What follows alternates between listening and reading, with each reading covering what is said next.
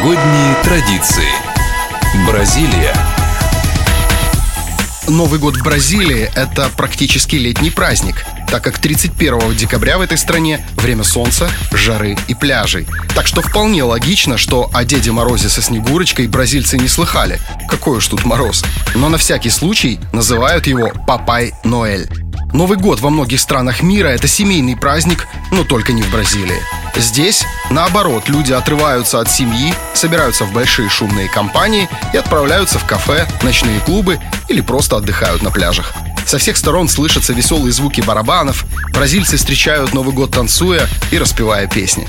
На пляже Капакабаны почти миллион зрителей наблюдают за новогодним световым шоу, а в лагуне Дифрейтас самая высокая в мире плавающая елка высотой 82 метра озаряется огнями салюта на фоне не менее известной статуи Христа Искупителя, который распростер свои десницы, благословляя бразильский город. Традиции. Необычность бразильского Нового года в том, что он основан на африканских традиционных ритуалах и церемониях. Следы африканской культуры особенно явно встречаются на побережье Бразилии, в первую очередь в Рио-де-Жанейро. В религии этой страны элементы христианства замечательным образом сочетаются с традициями предков, согласно которым Новый год – это прежде всего возможность смягчить гнев духов. Поэтому в Новый год каждый бразилец должен принести жертвенные дары африканской богине Иманджи, повелительнице морей, отождествляемой с Девой Марией. Для этого каждый приносит с собой свечи и белые цветы.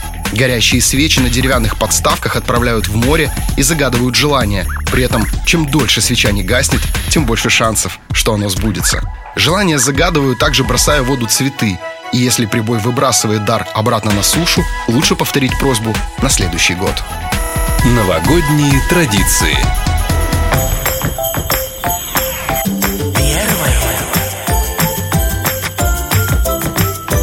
Будь веселее.